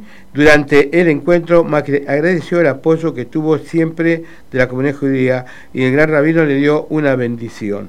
Por otra parte, bueno, como habíamos hablado, bueno, hoy recorrió ya el cementerio de, los- de la Talada para homenajear a los también gente. Tengo, creo que tenés algo más de información vos. Sí, este, Josi, vos sabés que el 29 de noviembre, este, hace este, dos días apenas, eh, se cumplió un nuevo aniversario eh, de eh, que la Asamblea General de Naciones Unidas votó el establecimiento de dos estados, uno judío y otro árabe, en Ah, el sí. territorio del mandato británico para Palestina. Sí. Eh, votaron 33 países, el 58% votaron a favor de la resolución 181. Sí. 13 países votaron en contra, entre ellos Afganistán, Arabia Saudita, Cuba votó en contra. Egipto, Grecia, India, Irán, Irak, Líbano, Pakistán, Siria, Turquía y Yemen votaron en contra. Y los países que se abstuvieron en esta votación, que fueron el 18%, entre ellos estaba Argentina, se abstuvo, Colombia se abstuvo, Chile, China, El Salvador, Etiopía, Honduras, México se abstuvo, el Reino Unido se abstuvo y Yugoslavia. Y, y Tailandia estuvo ausente en la sesión este, eh, en la sesión plenaria. Los países árabes e islámicos eran 10 y los países de Europa Occidental eran 8, los países de comunistas eran 6. Sí. Este, y la mayoría, 13 de los 20 países latinoamericanos, vo- votó a favor de la partición. Y hablando eh, de Ben Gurión, Sí. Ben Gurión dijo que aunque nos den un pedacito de tierra, ¿no? Este, del tamaño de un, de un mantel, ahí íbamos a crear eh, el, El Estado, el Estado de Israel. Es verdad. Qué hombre. Ya que hablas de eso, muestra, hay una muestra de arte, fue, eh, hubo una muestra de arte por el Día de Solidaridad del pueblo palestino, eh, en el marco del Día Internacional de Solidaridad con el pueblo palestino. Se celebró el pasado 29 de noviembre y claro. se llevó en la Embajada del Estado de Palestina en Argentina, ubicada en Recoleta. Eh, hubo una muestra colectiva eh, latinoamericana por Palestina, la misma se inauguró dicho día a, a las 19 horas, a las 19 horas. La fecha fue elegida por su importancia para el pueblo palestino ese día en 1947, que vos decías, la Asamblea General de las Naciones Claro. Unidas aprobó la resolución 181, posteriormente conocida como la resolución de la partición, en la cual se estipulaba la creación de un Estado judío y un Estado árabe en Palestina, un Estado árabe en Palestina. ¿sí? con Jerusalén como corpus separantum sometido a un régimen internacional especial. De los dos estados previstos en dicha resolución, hasta el momento solo se ha creado el de Israel. Claro. No sé todavía, ¿viste? ¿Por qué llaman eh, el Estado de Palestina? Porque nunca se fue reconocido como eso. Quiero agradecer a la familia Bilski que nos está escuchando y un saludo para eh, Paulo, Bachi, su señora y todos sus hijos. Hace poco fueron abuelos y se, aparte, no que fueron abuelos, sino que se casó el otro hijo. Bueno, les mando un saludo muy grande y gracias por estar como siempre escuchándonos, Pablo o familia Bilski. Gracias. ¿eh? Bien, eh, seguimos con un tema, sí, y ya volvemos.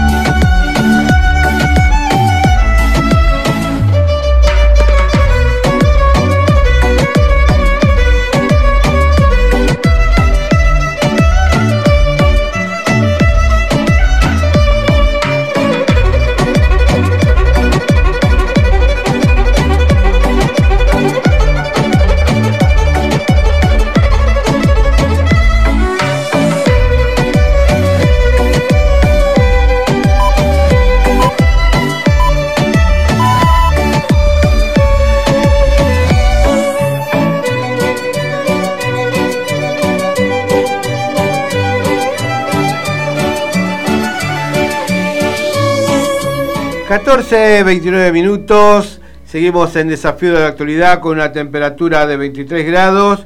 Quiero contarles que, bueno, bastante interesante todo lo que hablamos recién y sobre esta eh, historia que dijiste de esta mujer casi con 100 años eh, falleció ya y, y todo lo que hizo. Pero La ahora Yulamit. tenemos un llamado telefónico, vamos a tratar de hablar. Hoy esta, ma- eh, al- empezar el programa estuvimos haciendo en el bloque de BBA, el noticiero parlamentario, hablando sobre lo que sucedió en la legislatura esta semana que pasó, ¿no? Entre la sesión, visita del jefe de gabinete, ministro Felipe Miguel, eh, Martín Mura, y también hubo conflictos con los residentes, la ciudad sancionó un régimen con eh, bastante eh, incómodo fue la votación. Vamos a hablar con la legisladora de porteña, la señora Victoria Montenegro. La saludamos, le damos la bienvenida. Gracias por atender a Desafío de la Actualidad, primer y único programa comunitario judío en Radio Nacionales. Mi nombre es Josi Mansil y bienvenida.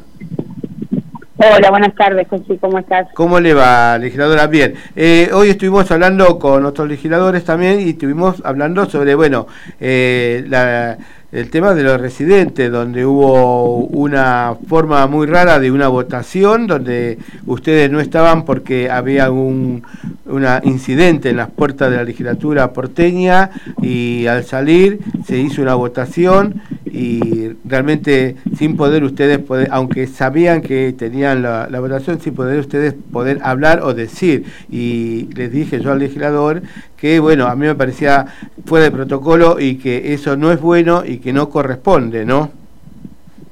Sí, la verdad que, a ver, hay algo en principio, ¿no? Que es, eh, que sería, eh, que hubiera sido lo ideal, ¿no? Hay una ley, de, había una ley de residentes que era una ordenanza en realidad porque era el viejo Consejo Deliberante, el año 85, una ley de más de 34 años con muchísimas modificaciones que era necesario eh, trabajar.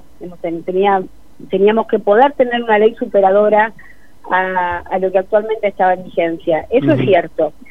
Ahora, la forma en la cual se trabajó es lo que nosotros en principio comenzamos a discutir.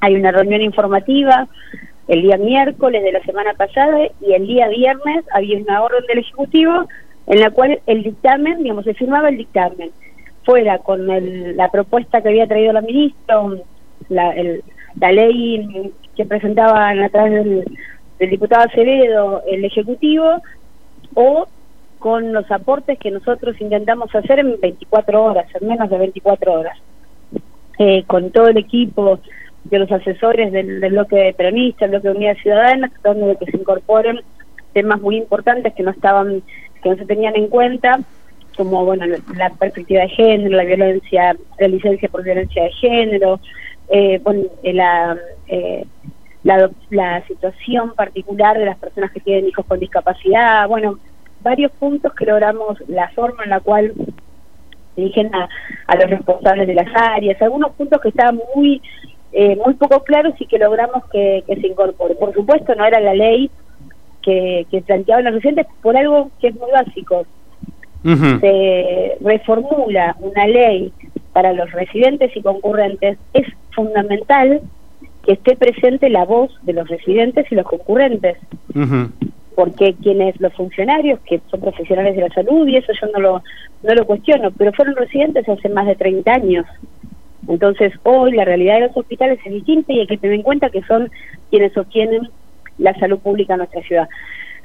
Se hizo mal, mucha desprolijidad en el momento de la, previo a la votación con un dictamen nuevo, toda una situación de muchísima desprolijidad, por lo cual nosotros ya habíamos adelantado que no íbamos a acompañar esa ley. Después un desborde en la puerta, consecuencia de esto, digo, ¿eh? de Sí, no sí. haber convocado a los principales eh, a los principales eh, perjudicados o beneficiados a partir de la ley, ¿no? Claro. Protagonistas. Eh, tratamos con varios diputados, bueno, con Miriam y otros diputados, de calmar la situación para que no haya personas, para que nadie resulte herido, quedamos en el medio del cordón de la policía en el momento de represión, de gases, adentro de la legislatura, en la escalera, en las escaleras de Perú, salimos para, para garantizar que, que no haya excesos, calmar la situación, porque por supuesto que es muy triste todo esto. Ajá. Eh, y después directamente, bueno, se cierran las puertas de la legislatura y no nos permitieron el ingreso, llamaron a votación y bueno, mientras el policía modulaba que tenía siete diputados en la puerta, eh, se llevó adelante la votación y, y se aprobó este proyecto de ley que generó en principio un paro indeterminado de residentes, paro de médicos municipales el día viernes y seguramente otras medidas a tomar a futuro. Todo esto porque no se generó el ámbito que, eh, te reitero, ¿era necesario modificar la ley? Sí, por supuesto. Estábamos dispuestos a poner todos nuestros equipos, toda la predisposición para que la ley que surgiera de la legislatura pusiera en valor y reconociera el trabajo de los residentes y la formación de los concurrentes. Lamentablemente esto no sucedió y tuvimos un, día muy pero muy triste, de mucha violencia y y además una situación absolutamente innecesaria. Eh, legisladora, usted dijo que la policía no dejaba entrar, pero ¿cómo? Eh, nosotros sabemos, y usted sabe bien, que la legislatura tiene seguridad propia y que los conocen a todos ustedes. ¿Cómo no lo dejaron entrar? No, no, acá aclaro, digo, para... Eh, no fue responsabilidad de la policía. La policía cumple una orden en la cual no, entiendo que los convocan. Yo todo esto, digo, es eh, me parece una interpretación, digo, no, Ajá pero en, el desborde, cuando ya no se puede contener la situación, entiendo que se convoca este cordón de la policía de la ciudad, ¿no? La infantería. Claro. Eh, se logra controlar, entre comillas, ¿no? Con represión, con gases, pero se controla la situación. Nosotros salimos de la legislatura para garantizar que la gente esté bien, que los manifestantes estén bien. Cuando queremos volver a ingresar, la policía los policías que estaban a cargo del operativo modulan, porque ellos no tienen potestad dentro de la legislatura. Eh, la, la seguridad es interna de la legislatura, entonces le modulan a los responsables de la seguridad de la casa que tienen siete diputados en la puerta que les habiliten algún ingreso. Nos, nos dicen que vayamos por la calle Irigoyen, nos acercamos para evitar que se abra la puerta de Perú y que nuevamente haya algún conflicto. Nos vamos los siete diputados a Irigoyen, el policía vuelve a modular que está con siete diputados en la puerta y desde la desde los civiles no la, la, la seguridad interna de la legislatura no eh, digamos, no nos garantizan no, no, no hacen posible que nosotros ingresemos cuando ingresamos cuando ya se terminó la votación. Qué bárbaro, qué bárbaro. Eh, eh bueno, esos momentos, eh, realmente no, no, era necesario hacer todo lo que hicieron para eh, tener un voto, porque sabían que lo iban a tener. de todos modos, yo quiero convocarla también porque, bueno, pasó el jefe de gabinete, Miguel Felipe Miguel. Nosotros hemos pasado el audio de su larga y extensa presentación del último semestre, refiriéndose a educación, a salud, a vivienda al medio ambiente, bueno, su, su perspectiva o su forma de ver, como, ¿qué le pareció? Mira, la verdad es que lo que nosotros vimos, eh, digamos, no lo que el, jefe de ministros manifestó, principalmente en algunos puntos, ¿no? Que tienen que ver con educación, con salud, con medio ambiente, eh, bueno, con seguridad, eh, no tiene que ver con la realidad la cotidianidad que nosotros eh, vemos cada vez que recorremos y lo hacemos todos los días los diferentes CESAC, los diferentes hospitales, las diferentes escuelas, una situación que es muy grave en la ciudad y que sinceramente nos gustaría que podamos sentarnos y discutirla en serio, ¿no? Que tiene que ver con eh, poner en valor eh, los CPI, ¿no? Los centros de primera infancia, que están principalmente en el sur de la ciudad. los CPI no son no son escuelas formales, de hecho no dependen del Ministerio de Educación, dependen del Ministerio de Desarrollo Social. Eh, las personas que están a cargo, que, eh, que pueden tener muy buena predisposición y que pueden poner lo mejor de sí, no, lo, no digo que no, pero no son docentes la mayoría de ellos. Entonces tenemos miles de niños de la ciudad depositados en un espacio que no está conducido por profesionales de la, de la educación. Y eso no es algo positivo. Entiendo la urgencia, bueno, pero hace muchísimos años, más de 12 años, que gobierna el mismo signo político. Entonces ya no es una cuestión de abordar la urgencia, sino poder planificar eh, una educación que los que contenga a estos niños, porque ¿sabes cuál es el problema después? Que esos niños no existen para la educación formal. Claro. Y llegan al preescolar sin vacantes. Exacto. Por eso tenemos este problema. Se hace un embudo donde tenés miles de niños eh, en guarderías, digamos, en los CPI, que no son escuelas, que no son parte del sistema de educación, y después tenemos ese embudo en el que tenemos alrededor de 15.000 chicos sin vacantes. Eh, por, por, poner un punto, tenemos infinidad, algo que tiene que ver y que le planteamos con mucha preocupación al, al ministro, que es la, la, participación de agentes a partir de, documentación, ¿no? De agentes de nuestra fuerza, de la policía de la ciudad, en la Agencia Federal de Inteligencia, en la AFI, y bueno, una vez más también la preocupación por el agente Arjak, que continúa desaparecido hace más de nueve meses. Entonces hay temas que son muy sensibles, que hay que poder abordar, eh, que necesitamos de un Estado presente, de un jefe de gobierno que trabaje en sintonía, igual en materia de desarrollo social, muchos, muchos puntos donde, eh, de, hecho, eh, planteaba eh, algo con respecto a la línea de crédito, no hablaba de 2.000 créditos en la ciudad, bueno, somos 3 millones de porteños, más de 3 millones y medio que vimos en la ciudad, 2.000 eh, créditos quiere decir que es muy poco accesible, porque tenemos, no sé, más de la mitad de los porteños que alquilan, digo, situaciones de fondo que vemos con preocupación y que, bueno, vamos a trabajar desde la oposición para poder generar los ámbitos de discusión. Nosotros somos respetuosos del sistema democrático, el jefe de gobierno ganó eh, por una diferencia muy importante y eso nosotros lo respetamos, pero nuestra responsabilidad es ser oposición y poder acercarle a quienes hoy gobiernan otros puntos de vista para poder mejorar. Claro. Eh, le doy vuelta a la hoja y seguimos con el mismo tema, pero ahora con presupuesto.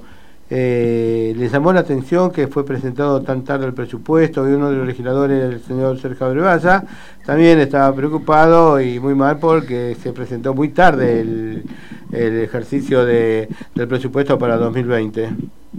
Sí, bueno, preocupadísimos estamos, no podemos, están los equipos eh, estudiándolo, porque usted sabe que además es, o sea, que es muy complejo el tema del presupuesto, teniendo en cuenta además la inflación, digo, uno ve que se incrementan en porcentajes, pero si tenemos en cuenta la devaluación y la inflación, en realidad seguimos perdiendo, eh, seguimos perdiendo dinero en materias muy sensibles, reitero, educación, salud, políticas sociales.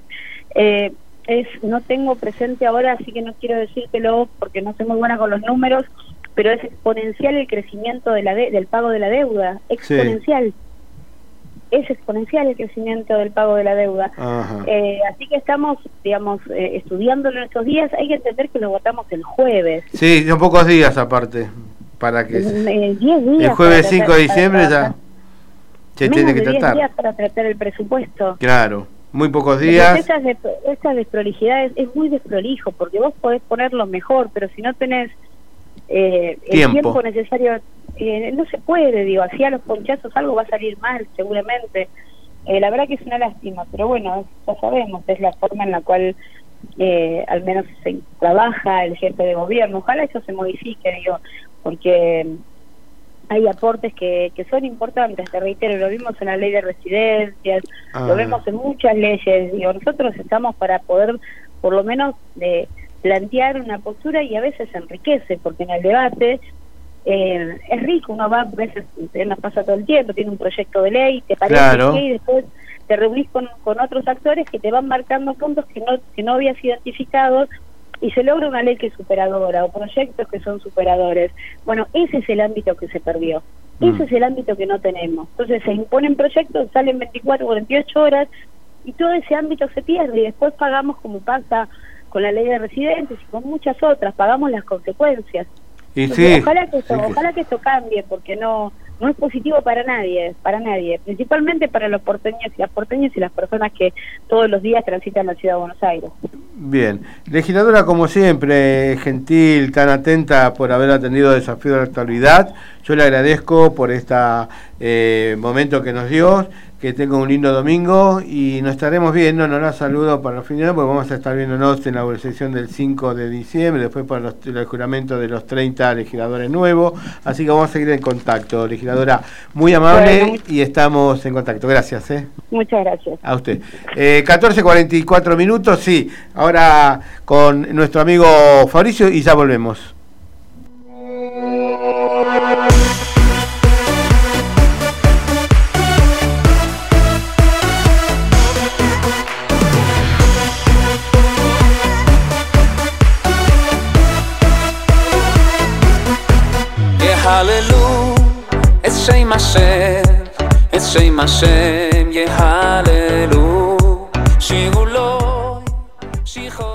Hola, habla Miriam de Paternal y quería hablar como todos los domingos y este comentarles que me encantan los temas que están tocando, como La Noche de los Templos, con Judita a la cabeza, y este, y ahora este me impresionó muchísimo la historia de la perla la espía israelí, bueno, que nació en Argentina, pero que era este primero palestino y después israelí y que era la versión femenina de Eli. Bueno, así que eso me conmovió porque no lo sabía. Y más una persona que lleva vivir 100 años. Bueno, y todo lo demás que tocan, los temas que tocan me encantaron. Este, yo trato de llamar todos los domingos y mm, mis últimos dígitos de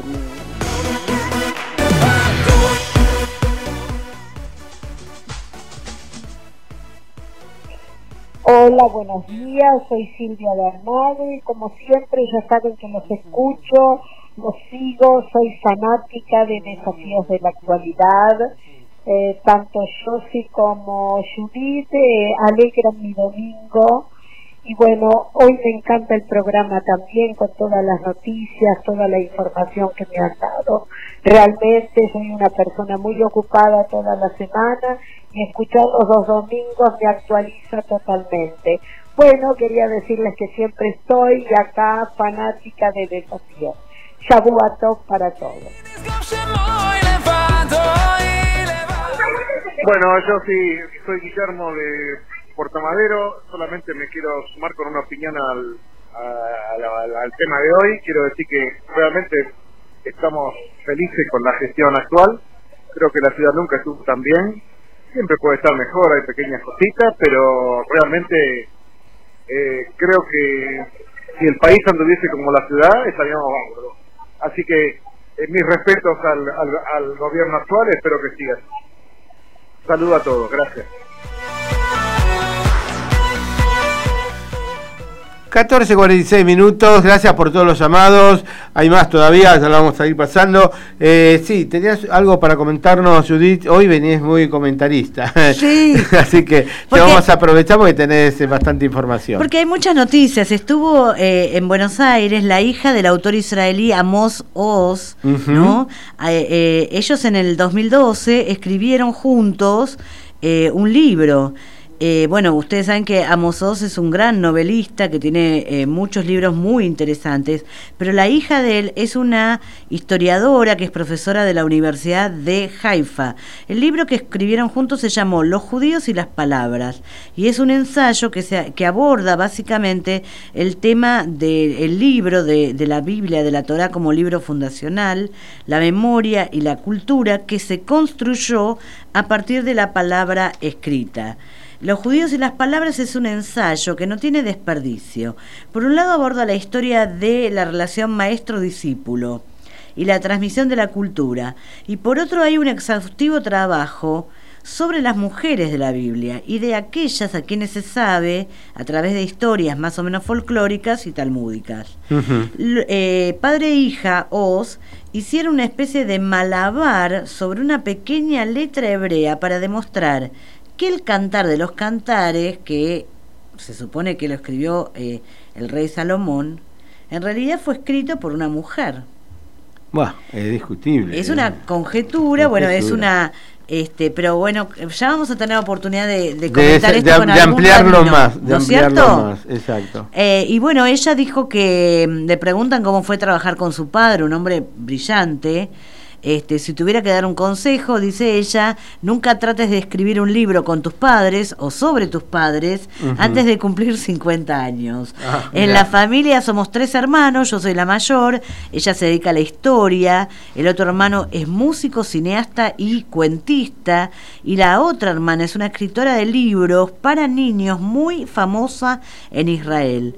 Ninguno de ellos, de sus hermanos, sintió celos de la tarea que yo estaba eh, emprendiendo y ella con su padre tenían muchas discusiones este, y muchas eh, diferencias a la hora de escribir el libro, pero su experiencia dice que fue la mejor de su vida, que su padre le enseñó muchas cosas, pero también ella le enseñó algunas cosas a sus padres, por ejemplo, sobre la, la creatividad de las mujeres. y ella dice que, ¿eh? que siempre hubo mujeres pujantes en la historia de Israel, bueno, hoy descubrimos la historia de Shulamit, Cohen, ¿no? Que en los libros del padre la visión sobre el género femenino es como más romántica, más misteriosa, y para ella las mujeres no son ni románticas ni misteriosas. Que las mujeres de la Biblia para ella son mujeres muy fuertes, mujeres intelectuales, creativas, valientes, que tuvieron sus propias Sí, voces, eso, sí, ¿no? por supuesto. Y este dice que los tres poemas más grandes de la Biblia fueron creados y cantados por mujeres, por Débora, por Miriam, la hermana de Moshe, y por Hannah, la madre del profeta Shmuel. Muy bien. Eh, y los rabinos ultraortodoxos, bueno, dicen que las mujeres no deben cantar en público, eso ya lo sabemos, ¿no es cierto? Pero dice que eh, en el libro ellos escriben justamente en contra de esta idea de que las mujeres tienen que cantar estos eh, poemas, ¿no es Ese va a ser siempre una discusión, porque realmente... Siempre, siempre. eh, así que bueno, vamos a jugar un ratito ahora antes de terminar. Hay dos temas que te quiero hacer escuchar, vamos a ver si eh, nuestro querido amigo eh, Fabricio lo puede hacer. Te voy a hacer escuchar, a ver si vos notas diferencia. Vamos a escuchar el primer tema y después vamos con el, el segundo. Yo creo que es el quinto y el sexto, ¿eh? Así que, eh, decime, vamos con el quinto.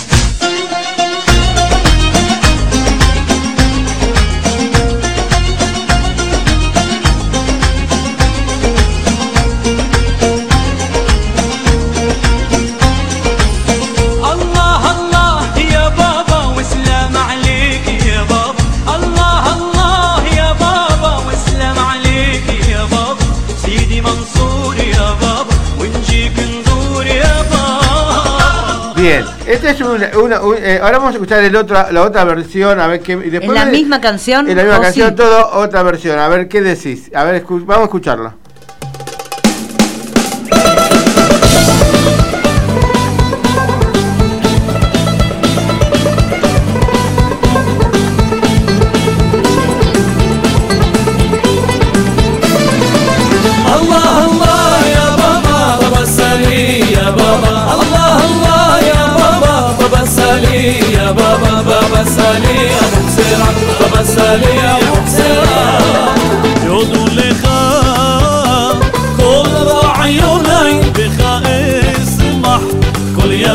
שמאי אני אשיר שיר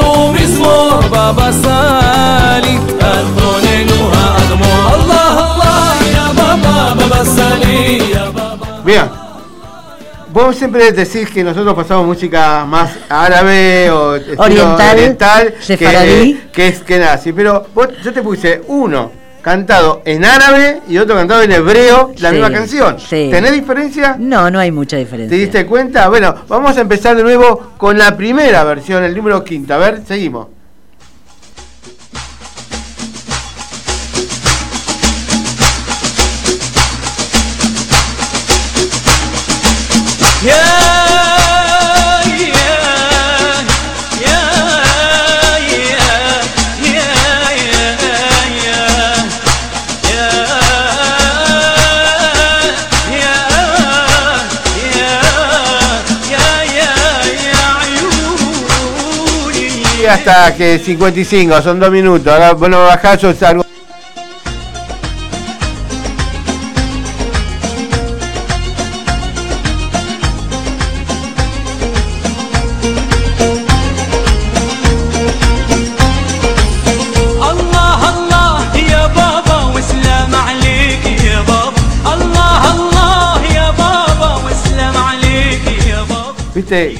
está- estás escuchando bien. Re- Recién te confundiste, me dijiste que era hebreo el árabe y el árabe el hebreo. Son es muy parecido. Sí, Entonces, sí. ¿yo por qué quiero hacer esto? Para que vos te quedes tranquila, que acá no te engrupimos. Es que eh, en Israel se canta muy oriental. Totalmente. ¿Viste? Es lo mismo. Vamos a escuchar la sexta versión, a ver cómo se dice. A ver, empezamos del principio con la sexta. eh,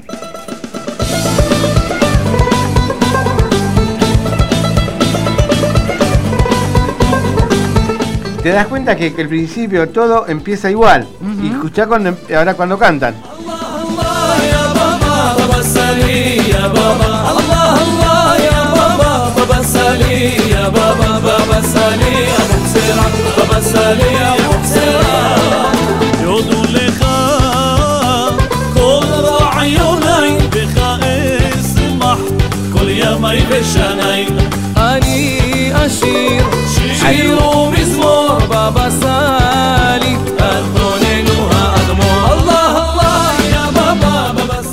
bien, queridos amigos, ha llegado la hora despedirnos, de decir hasta el próximo domingo. Gracias por compartir este espacio, como siempre. Judith, Genia, como siempre, gracias, que tengas una buena semana, Yagua a top. Igualmente, José. Familia, y para ustedes, oyentes, gra gracias por estar del otro lado. Y el domingo que viene los esperamos de nuevo. Nos vamos con este tema.